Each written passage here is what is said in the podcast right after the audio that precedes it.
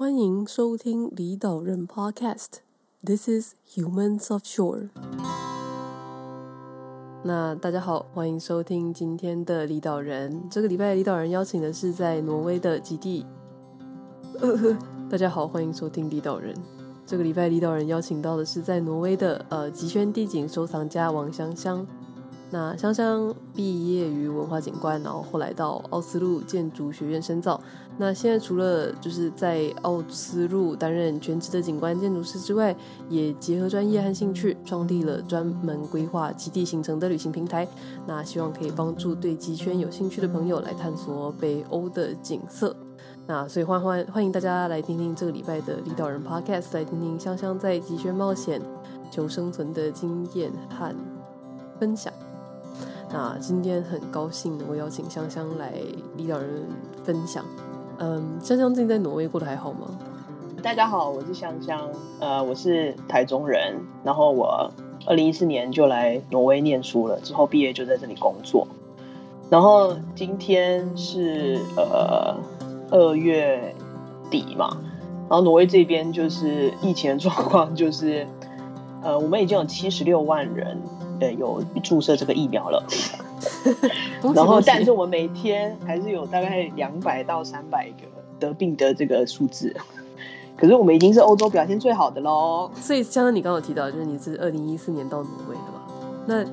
嗯，当初就是离开台湾选择挪威有特殊的原因吗？怎么会选择一个台湾人比较少又很冷的地方呢？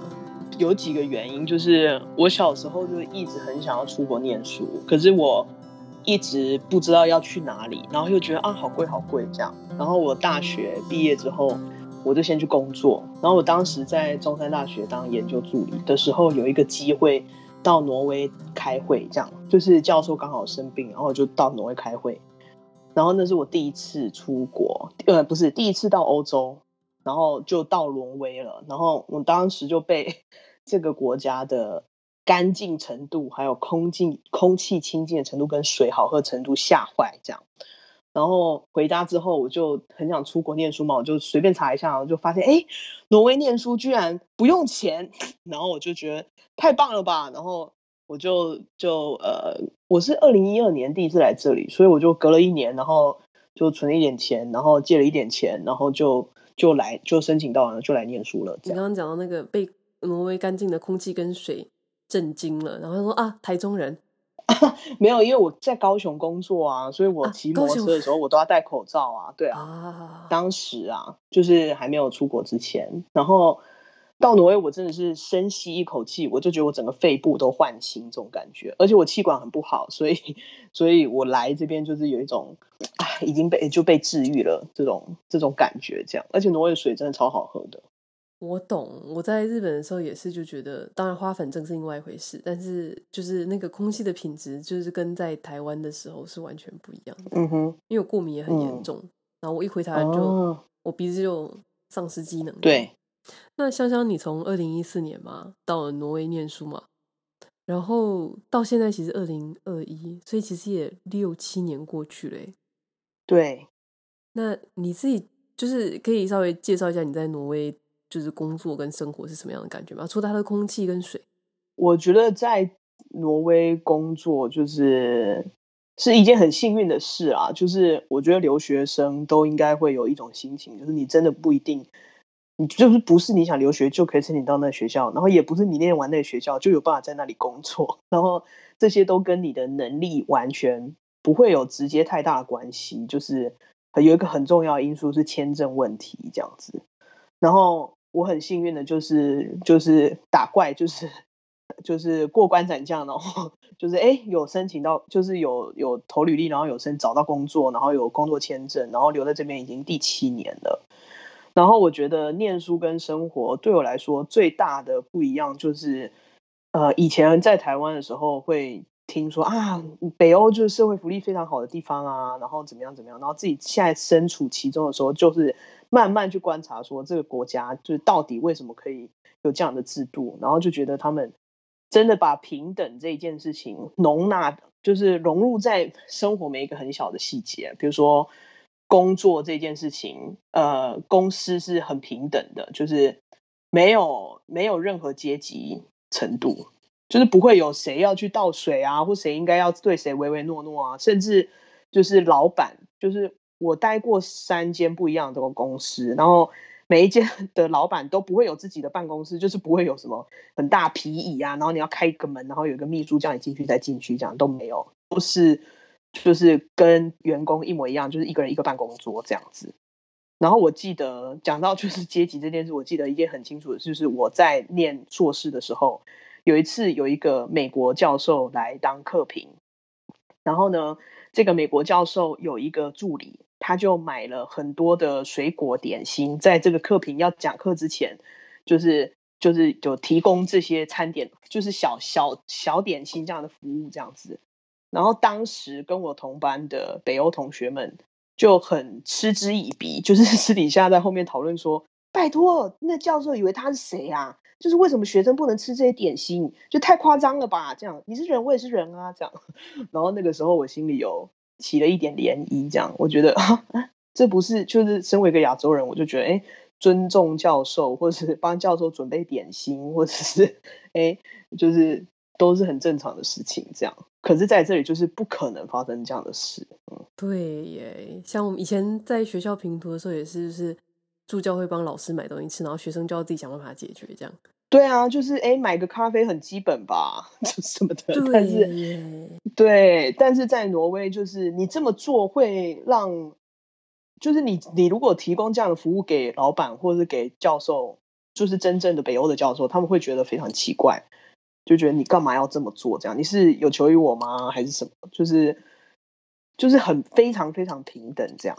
对啊，这样子的话，感觉上我不知道哎、欸，我就会觉得说有一种把自己以前的三观都要你知道砍掉重练的感觉。对对对，真的是砍掉重练。然后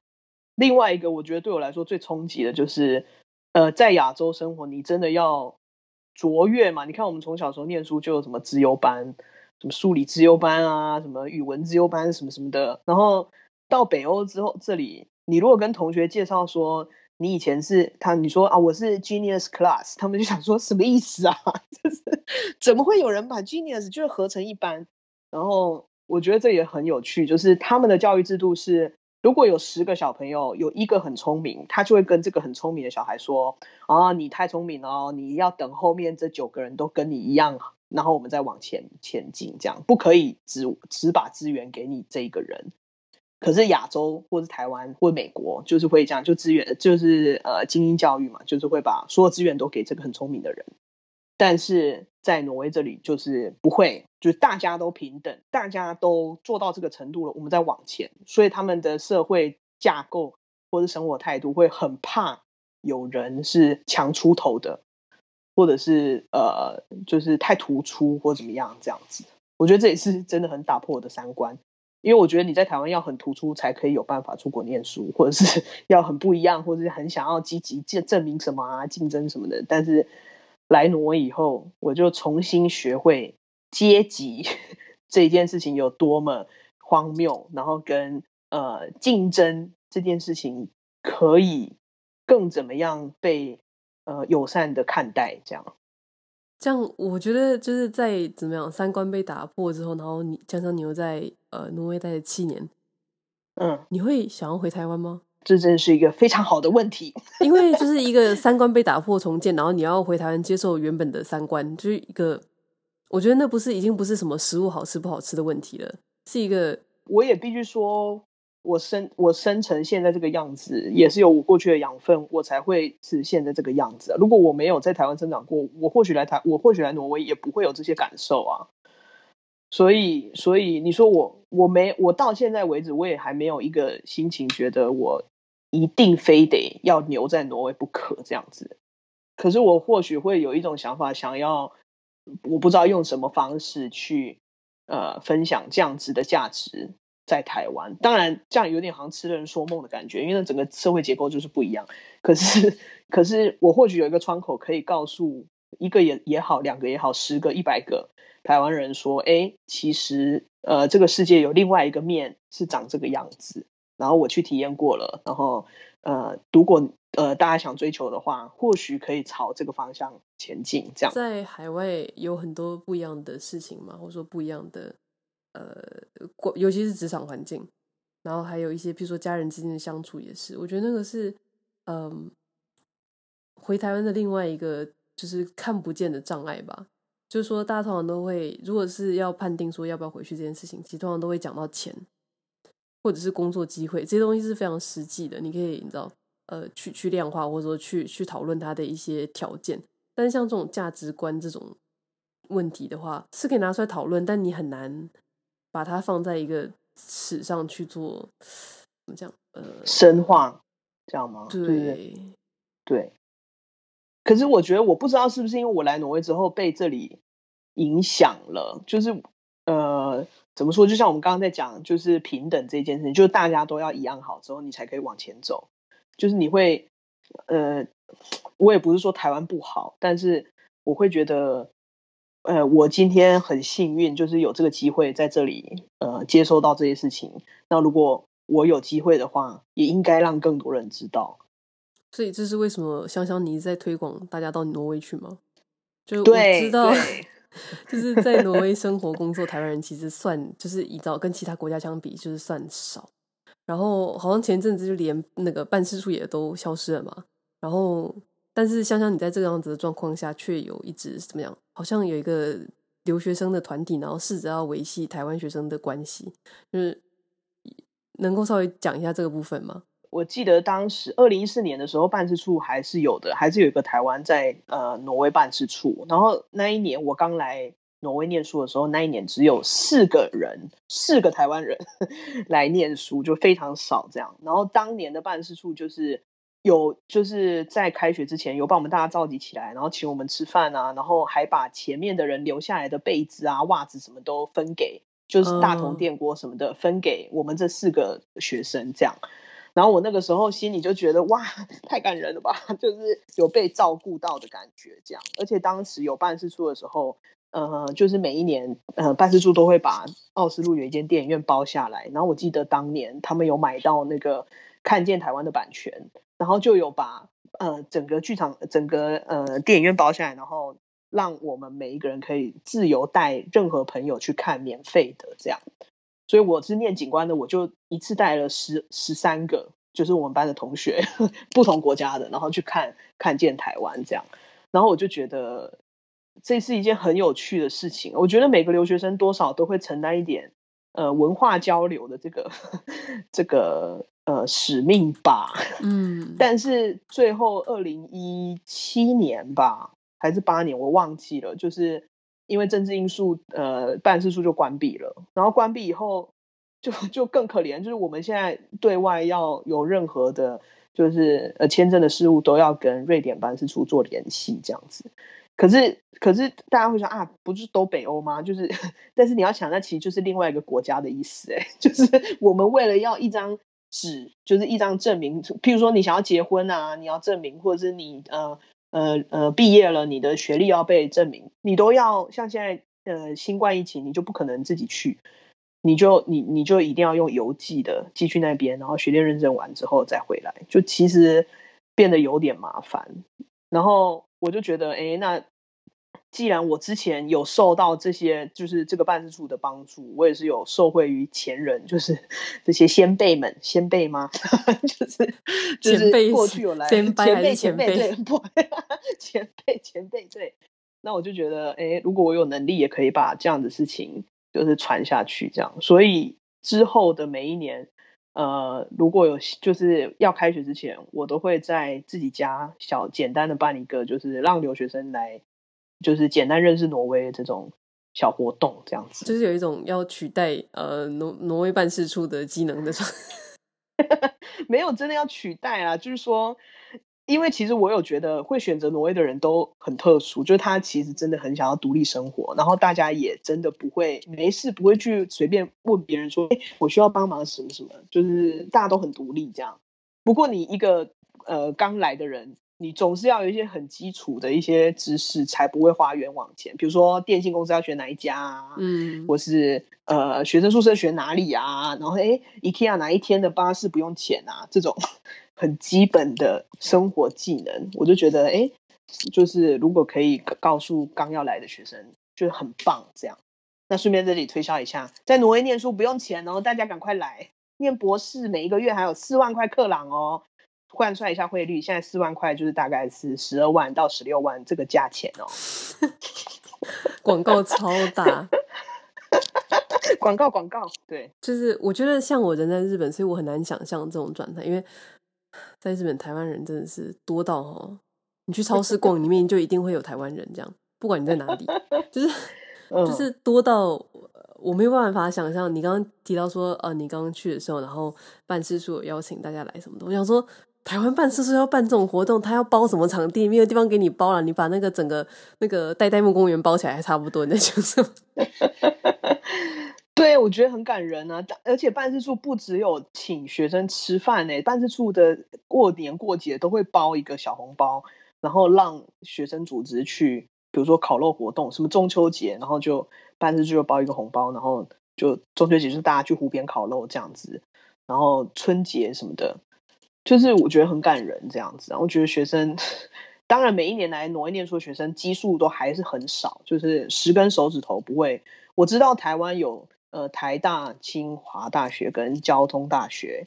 还有师范大学有跟挪威的奥斯陆大学做交换的这个的姐妹校的这个活动这样子，但是交换毕竟就是来半年而已嘛，然后真的要念学位的人真的是非常非常的少，这样。除了这个怎么讲帮助？呃，新来乍到的台湾学子们之外，香香你在台湾也待了很多年嘛，然后你自己觉得就是怎么讲？因为我印象中就是的北欧的人，因为的那个人跟人之间的距离就跟亚洲有点不太一样，或者说跟南跟南欧也不太一样，然后好像会比较难以融入，或是难以接近吗。那香香，你自己觉得你现在有算是融入当地社会吗？我觉得这个问题就是有分很多面向，就是我记得我们呃之前在 Club Clubhouse 有讨论过，对，对 那我觉得当时有一个朋友讲了一句话，我觉得很有道理，就是你有没有为了现在这个状况，必须要呃容忍或者是去。compromise 一些你原本的价值，或者是你原本的样子，你为了要融入，然后你把你原本的样子呃破坏掉了，或者是呃只是为了要就是跟当就是，而且所谓融入是什么？融入是说你说当地语言，然后交当地朋友，然后吃当地的食物，叫做融入吗？还是我常常在想这个问题，比如说二零二零年去年的圣诞节，就是有一群国际的朋友，就是不同国家的朋友都没有办法回回家过圣诞节。然后大家来我们家，一个台湾人家，然后里面有丹麦人、瑞典人、美国人，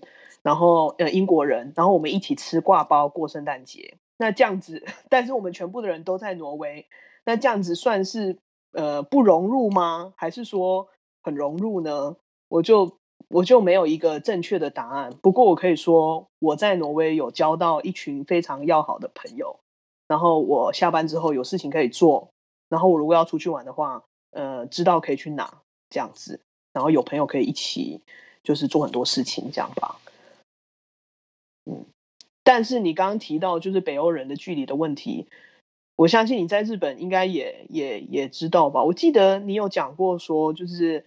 其实当地人自己交朋友的那个圈圈也不是很大，挪威也是这个样子，就是他们的圈圈就是会从小朋友，就是从幼稚园，他会。很多挪威朋友，他会幼稚园的朋友，一直到九十几岁都还是朋友，这样 对我来说是一件非常神奇的事情。可是他们就是呃，比较听说以历史的角度来说，是因为挪威的地形条件的关系，它很古古早的时候，就是 A 点到 B 点本来就非常难了，所以他们大家本来就不太会有邻居，所以不太跟就是大家交流这样子。所以发展到现在这个这个时候，就是呃，大家其实没事不会去打扰别人，然后每一个人都很需要有自己的呃空间。比如说你在坐公车的时候，如果你的那个座位就是明明那个座位就是两个位置，但是你绝对不会去坐本来有坐一个人的那里。就是如果那那两个人旁边已经有一个人，你就是不会去选择，你宁可站着，你也不会去坐那个位置。这样太害怕人接触。对对，这点当然，身为我这个海岛个性，就是有点 呃不太能适应这样子。可是。呃，就一种尊重吧，我尊重他生活的方式，然后当然会跟我当朋友的人，就是会跟我当朋友啊。对，就是除了这个部分啊，就是在在当地的生活什么的，其实像 我觉得想想你真的很厉害，你忙超多事情的，就你有自己的正职在景观，呃，在在做景观，然后你又在做这些就是留学生交流的事情，然后你自己还有在就是推广极圈的呃旅游啊，就是深度旅游还有景观，然后。就是关于这个部分呢、啊，是是什么样的契机让你决定说要去找积极推广这个旅游这个部分？一开始的原因就是我在念硕士的时候，呃，我必须要赚生活费这样子，那我就我就意很意外的接触，因为我就是一个很爱讲话的人嘛，爱分享什么的，然后我就意外的接触，就是呃当华人导游的这一件事情这样子。但是当时在当学生当华人导游的时候，我就有发现，就是因为因为他他的呃旅游机制是，比如说台湾的巨匠旅游啊，或者是雄狮，或者是任何这种大型的旅行社，然后他来呃从台湾带，比如说三四十个人来挪威之后呢，他会请一个当地的导游，然后陪着这个团就是一起玩这样子，然后呃因为最近就是。就是中国大陆的经济起飞嘛，所以他就也有非常非常多的，其实百分之超过百分之八十的团客都是中国来的。然后因为那个时候接触了导游这个职职业之后呢，我就发现，呃，有一点可惜的就是这些团他都会打着，比如说，呃呃什么北欧五国，什么十五天北欧五国这样子，然后每一次挪威被分到的时间都会。比如说只有三天，或是五，或者是最多五天吧。然后那个行程会非常非常的紧，就是真的要五天塞给你塞好塞满这样子。然后 我就觉得这一群人，因为挪威的地形又地理条件又这么这么复杂，就是既这么崎岖，所以他他会每一个地方只能停下来十五分钟，我真的不夸张哦，就十五分钟到二十分钟照个相，然后又上车了，然后。然后呃，可能再下一个点啊，又十五分钟，然后又要上车。每一天要坐在车上的时间都可能会超过六七个小时这样。那我就觉得这样子的旅游品质真的非常非常的糟糕。然后呃，可是我当时只是一个被雇佣的导游，我没有能力去决定所有的行程应该怎么安排。嗯，但是但是我自己有发现我，我我景观教育的背景有教会我应该如何跟自然就是。再怎么怎么跟大自然一起相处，怎么跟大自然玩，怎么看这一块景观，就是我觉得我有不同的呃样，就是我可以讲出不同的样子跟不同的故事这样。然后又因为我念在挪威念书的时候，呃，有刻意申请了就是极圈景观的课程这样，所以就有幸在极地里住了一段时间。那我就觉得，呃，我身为一个热带岛民的人，就是呃，对，就是。你看以前在台湾，你你你知道冰冰块是什么吗？你不知道啊，你只要点头冰，好串冰，然后 就是我们知道的冰块的样子嘛。对对，就是我们知道的冰块的样子就是那样。可是你没有看过一个跟房子一样大的冰块吧？就是到底是什么样，这、就是什么感觉？那我记得我当时自己在极地里面念书的时候，我就是有很震撼，觉得哇，就是这个哦，原来气候变迁是这个样子。你说你在台湾。呃，每一年都淹水，然后他说气候变迁，气候变迁，淹水，淹水。可是你身为一个在城市里面生活的人，你除非真的家里被淹到，嗯、或是你真的觉得生活很不便，你才会有这个感触，或是你可能已经麻木了，你觉得啊，就是会淹水啊，因为台风来啊什么的。可是你真的到挪威，就是在极圈里面这个现场，你看到这样哦，跟就是三排房子一样大的冰块，然后你想象说啊，这些冰块如果涌起怎么办？这样。嗯，的时候的感觉，我觉得是非常非常震撼的。然后，对，所以就加上我刚刚前面说的，哎，我觉得就是这种很填鸭式的，就是北欧旅旅游，我觉得很多人都是存了一辈子的钱，然后退休了，然后哎呀，我要去北欧玩看极光什么的。可是他前面都没有好好被教育，或是来了之后他也没有旅游品质，那我就觉得，哎，你有这些钱，应该有更好的旅游旅游经验，这样，因此我就创立了这个极境，就是 Norwegian 这个旅游平台，这样。那它的功用就是，哎，平常时不时我会分享一些跟极圈相关的事情，因为大家太难可以读到这些历史讯息了，或者是地理资讯，因为它可能是用挪威文的或丹麦文这样。然后，呃，如果大家要来玩的话，就是可以跟这个平台联系，然后我就会，我们就会就是。呃，帮你跟你聊过，然后想哎，知道你的需求是什么，然后帮你克制化你想要在极圈旅游的样子，给你一套旅游工具，然后你自己去执行。所以，所以大家如果想要克制化这个极圈旅行，要找这个，对对对对，就极圈的极，然后对环境的境，对，然后如果要在想要到北欧留学或者到挪威留学的话，就找香香，其实是同一个人.不是吗？分这么细。对对对，同一个人。香香，你刚刚提到，就是你你刚刚说你在学校的时候也有，就是去参与就是相极圈相关的课程嘛。然后你自己也有带团，就是带一般的旅行团去玩。然后你自己现在有在规划行程。那你自己在就是极圈冒险，或者说在在挪威探访不同景色的时候，呃，有没有一个场景，或者一个是让你就是很感动的。我觉得，如果你拿景观教育这件事情来说的话，以前我在台湾，我学到的会是，呃，怎么样处理淹水，然后地震来怎么办，防灾公园，每一块绿地都要有防洪防灾的功能，然后要容纳就是大家要逃难啊什么什么的，然后你设计每一个路段排水都是最重要优先要考虑的事情，这样，然后你在做很多案子的时候，其实都是。呃，比如说已经被谁谁谁已经做过了，然后在今年二零二一年可能又不一样的法规或者是不一样的气候条件，所以你要再重新再做一次，再重新再设计一次这个公园，用新的材质或怎么样。可是我来挪威之后，我发现他们就是一块原始没有被，就是还没有被摸过的地方，这样就是没被 touch 过这样。那我觉得以前你在台湾画图的时候，你会觉得。啊、呃，我想象啊，这边我想要有森林感，我要种很多树，然后 呃，那里我想要什么，有一个池塘，什么什么，whatever，就是，但是你想象的这些事情，因为你我住在台湾，所以我的想象是被限制的，就是我能想象到的样子都是不是最原始的样子了，所以我当年二零一二年来挪威的时候，我惊讶，就是 我心里惊呼 哇，原来海最蓝的样子是这样，然后。呃，就是最原始的森林长这个样子，然后怎么样怎么样，倒也不是说台湾其实也有非常非常多很好的美景或怎么样，可是我们因为人口呃非常非常多很密集，所以我们在解决事情的方式就处理的方式很不一样。那在挪威这里就是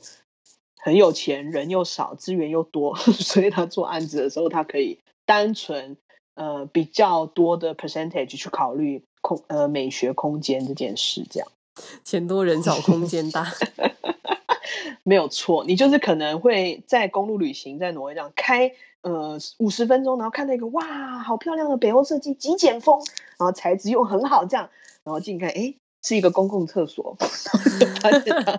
花了两百万做一个两百万克朗，可能就是一千万台币哦，然后做一个就是很漂亮的建筑设计，可是它是一个公共厕所，而且你要开五十分钟你才到得了。那你路上也不会遇到什么卖香肠的 N 枪杯啊，或者是 Olen 什么都不会，就是它就是很安静、很干净、很漂亮的在那里。但是我觉得你不可能把这样的设计放到台湾啊，你也不可能把台湾的什么呃我不知道三一妖怪村什么的放到挪威吧？就是就是我觉得这有打破我，比如说我在台湾做案子的时候要放案例分析。然后我觉得，我当学生的时候，在放案例分析的时候，都不会去真的考虑当地人的生活条件跟生活方式。那个时候只会以盲目的说啊，北欧设计很棒，就是我就是这种感觉这样。对，但是你来挪威之后，你说，嗯，人家有这个条件，他没不会有地震，也不会有水灾，他当然可以花两百万、一千万台币盖一个很美的厕所啊。真的就是现实条件不一样的时候，能够做的事情真的是有很大的差别。就那不是单纯是设计的问题了，就是对，对。不过不过挪威也有自己现实的问题，比如说我刚刚说气候变迁这件事情，挪威一直到最近，它每一年的雨量都越来越大，以前都下雪而已，但是最近几年就是会真的下雨，然后下雨之后，它的下水道系统其实没有做得非常好，嗯，就是我记得我在台湾念书的什么洪水百年计划，就是每一年台湾都会有出一本吧，什么百年洪水白皮书什么的，挪威是。一直到我记得他二零一四年还是二，就是二零一二年之类的，突然有一个有一个村庄，它有一个桥被冲垮了，因为夏天雨量增长的原因，他们才开始正视这个问题。然后他们去 reveal，就是在奥斯陆市中心的下水道系统，就是雨水跟污水它是没有分开的，那是一件非常可怕的事情。等等于你每就是水大量来的时候，所有东西都会就是会淹出来。对，那对，那很夸张嘛？你就想啊，这么高级的地方，哎，怎么会有这个这个错误，这个 error 这样？可是他就是，而且他们又因为人工的关系啊，或者是做事的态度或者生活条件，他们发现他们要把所有的下水道系统改完，要花六十六年的时间。Oh, shit. 对，所以他们现在就是新的区域可以有这些新的呃方式去。去实施，但是旧的地方，就像去年挪威有一个地方，他们没有，他们没有土石流，可是他们有一种很松的土，叫做 quick clay，就是快速粘土嘛，我不知道怎么翻译，但是 对，但是就是有一个地方，呃，它就是地，就是那个土是松动的，这样，所以一夜之间就突然那个土那个地方就就跑出一个窟窿，这样，然后就就是二十几个人消失，然后房子就是不见这样。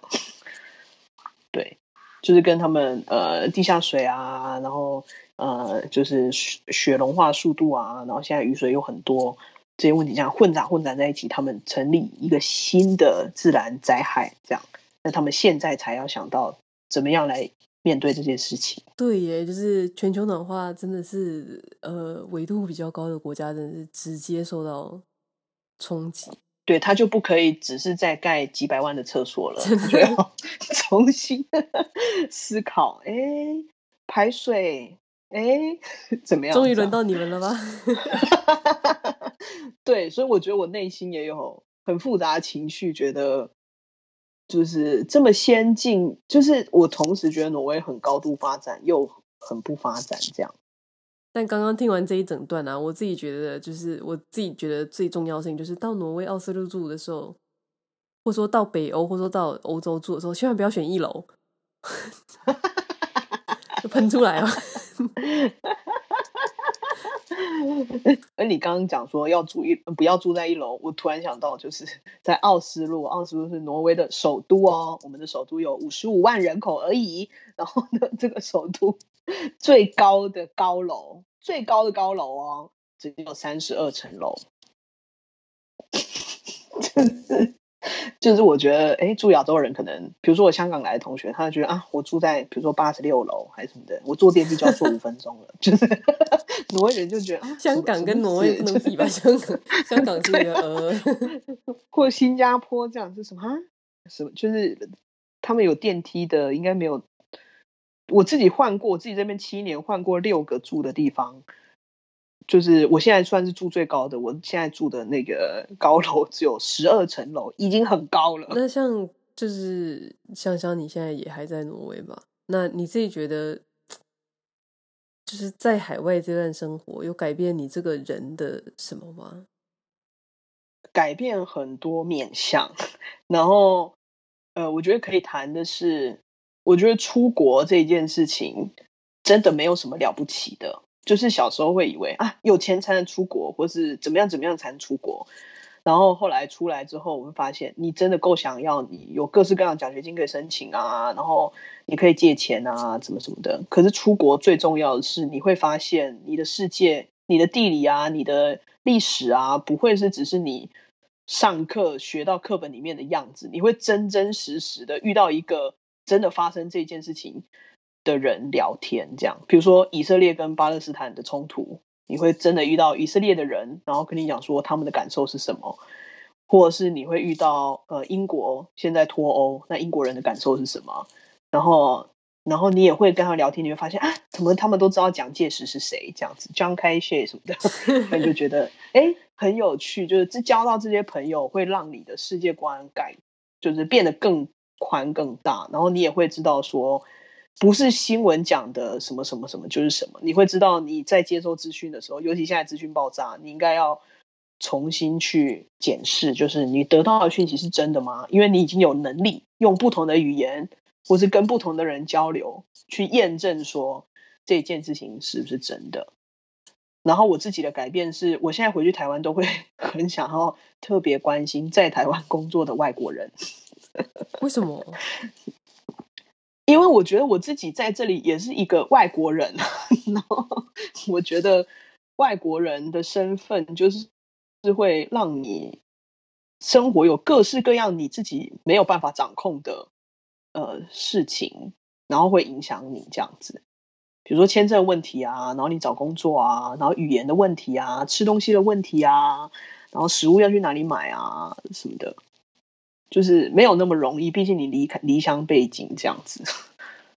然后以前在台湾，你可能小时候你会，比如说呃，家就是长辈会说，嗯呃，哎、呃，小心哦，不要去那边，那边外劳很多这样。嗯，就举简短的这句话好了。那你小时候你不会，你不会知道那是什么意思，你就是说啊，大人说那里危险，不要去这样子。可是我现在长大，我觉得，哎，我自己也是外籍劳工啊，就是我 就是外籍劳工，对不对？我就是对啊，我就是劳动节会放假的人，就是劳工嘛。那 我就是外籍的劳工，虽然说我在这里领的薪水比起其他国家呃高很多，但是不管如何，我还是。呃，外面来的人这样子，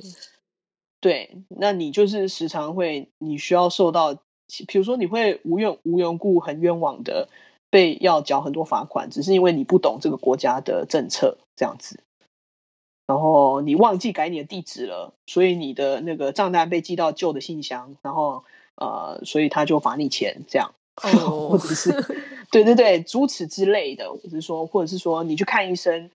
你不晓得这里。比如说健保制度好了，这里的制度是保大不保小，就是你如果两千克朗，就是一万块台币以内的，你要自己先付钱，一万块以后，呃，政府才帮你付。意思就是说，小病你不会去看医生这样子。嗯。可是，在台湾是你什么病都会去看医生啊，在这里是你你真的是摔断腿了，嗯，就是你要怀孕呃生小孩了这样，然后就是你才会紧急去。我甚至有朋友，他要拔智齿，他要排一个月的队。哎，我想说，那不是痛死了吗？对，诸此之类的。我那我就觉得，哎，真的是，就是要，就是对啊。所以我身为台湾人，我回去台湾，然后如果有遇到在台湾工作的外国朋友，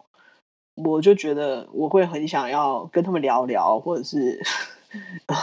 不一定说帮助啦，因为他们可能也真的独立生活的很好，这样。可是会了解，就是他可能会遇到什么样的困难，跟我在挪威遇到的是可能差不多这样。你讲到外劳，就是他其实离岛人、嗯、上来离岛的人全部都是外劳吧？有些不是？对啊，外劳这个字就是在台湾的用法里面实在不是很正面。但是，但是大家又鼓励自己的小朋友，或者说如果小朋友有兴趣，或者说大家有兴趣，大家还是会鼓励大家去出国，然后好像出国是一件很厉害的事情，但是。出国之后就是外劳啦，对，对你对，反正就是我觉得这些感官跟价值都会因为生活改变，你就会知道你其实你跟其他人都是一样的，大家都是地球人，然后你只是在外面，你为了生存，你然后你要做了很多努力，然后然后你对啊，你选择在一个你自己选择在一个你舒服的地方过生活，这样子。讲到这个舒服的地方过生活这件事情。呃，香香刚刚有说嘛，你没有说一定要留在留呃留在挪威或者是什么，但是你自己有一个时程规划吗？或者说，或者说你自己现在在挪威有什么样的计划？就是把这个旅行平台做超大这样。我当初念来挪念书的时候，其实根本就没有想说要在这里工作，然后 毕业以后就就是觉得啊，证明一个什么，然后就哎找到工作上就开始工作。然后当时要工作的时候，心里是想说，好，我要存五年的钱，然后我要就是开一间自己的事务所这样子。然后现在哎工作工作工作，现在又觉得哎，除了开事务所以外，开一间就是以景观角度去规划的旅行社，好像是一件更酷的事情这样。所以我呃这个平台目前还是不是全职的在经营，但是我希望将来就是我可以把自己。呃，正职的部分就是呃，就是 percentage 变少，然后更专心的做这个旅行平台的工作，这样子。但是他的呃目标跟他的宗旨是，呃，想要让更多人可以用更好的方式来学习到。这些景观跟景色跟环境，所以他回去之后，他也会有能力跟还没有来的人讲说：“哎，我们应该如何保护环境？因为我真的有看到它真的这么美哦，然后那个价值是什么？”这样在前面有提到，就是说，呃，因为挪威的留学生少，所以每个人要负担的那个国民教、国民外交的那个比例就有点比较重。然后感觉上，这个也是一种，就是怎么讲，呃，一种。教育的方式嘛，但是就不是那么严肃，然后也不是那么的嗯呃单纯是在课本上面的文字，而是自己亲身的体验，其实会有比较深刻的印象。然后你对那个实际上产生的改变，或者说实际上的样貌，也会有比较多的呃想法。啊，好想去玩哦！哎，转头争取欢迎。欢迎 好想好想去玩哦！这个这个 COVID 是怎么回事？可不可以赶快去死一死？好烦哦！为什么要这样折腾大家？对啊，但是也是一个大家存钱的好时机啦。也是啦，就是反正在家里面哪里去不了嘛。对啊，而且江江在中间一直提到，就是在挪威念书免钱啊，blah blah。嗯哼嗯哼，对，我觉得这里的高福利真的是，呃，我必须要讲哦，他们的。念书免钱这件事情，就是我最近才通过那个永久居留的什么什么社会考试，就是你要通过语言考试啊，跟社会考试这样子，就是一些挪威的当地历史什么的。然后我就念到一条，他说他呃，西元一七三六年，就是三百年前，他们就已经推行教育免钱的这件事情，一直到现在，所以这是一个挪威人非常 proud of 的事情。可是我觉得最最了不起的是，他觉得人人身为而人，人人平等，所以全世界的人都是一样的人，所以不可以因为你不是挪威人，所以你念书就要钱，这样。真猛哎、欸！因为德国以前也是这样，就是、但就是人那个外国留学生一变多，他们就撑不下去了。所以你看，大家大家 现在还人还很少，我每年就四五四五个哦。因为我高中的时候，德国还是免费的，然后。过了几年大学左右，大学毕业左右吧，然后那边就要钱了。就是是真的是，大家如果现在真的在想说要出国的话，还是去选德国吧，不要跟我抢。对啊，我觉得，我觉得其实到目前为止，我觉得念书其实是一个借口啦，就是你有办法换一个地方生活的很好的开始，也是一个。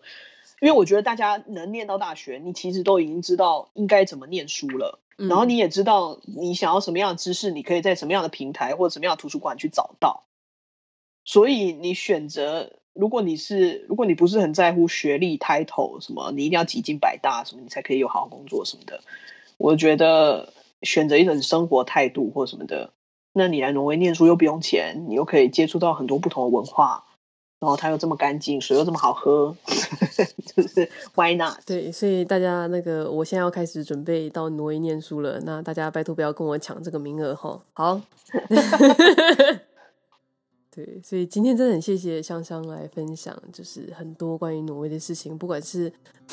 不管是就是呃香香在推广这个极圈旅游的部分啊，或者是说呃就是在台湾人很稀少的挪威怎么样怎么讲。生存吗？我都觉得听到后来就觉得，嗯，香香你背后应该是有一个光环，对不对？就有一种 又又要帮忙在就是挪威的团结在挪威的台湾人们，然后回台湾之后，又会很想要知道就是就是在外劳们的想法，你知道？在台湾也帮，在台湾也在关心外劳，然后在挪威也在关心外劳，就是一个你知道背后有一个光环，然后又在推广自然环境、深度旅游，是一个 没不就是一个比较爱讲话，然后很喜欢讲故事的人这样子啦。但是我真的很推荐大家有机会一定要自己出来看看。所以我要开始计划了。感谢香香今天的分享。不会，谢谢大家。感谢各位收听离岛人 Podcast 节目，访谈过去离开岛屿或者还在海外的离岛人，分享海外生活、学校、职场经历，谈论每个人离岛的契机以及离岛经历所带来的收获及可能性。希望透过这些分享，让大家能用更多元的角度理解海外生活，开拓自己对未来的想象。欢迎在 Apple Podcast、Spotify、YouTube 等各大平台收听离岛人 Podcast，也别忘了留言、分享以及订阅。如果你喜欢离岛人们的分享，欢迎小额捐款或者到 Apple Podcast 五星推荐。我们下周见。This is Humans of Shore。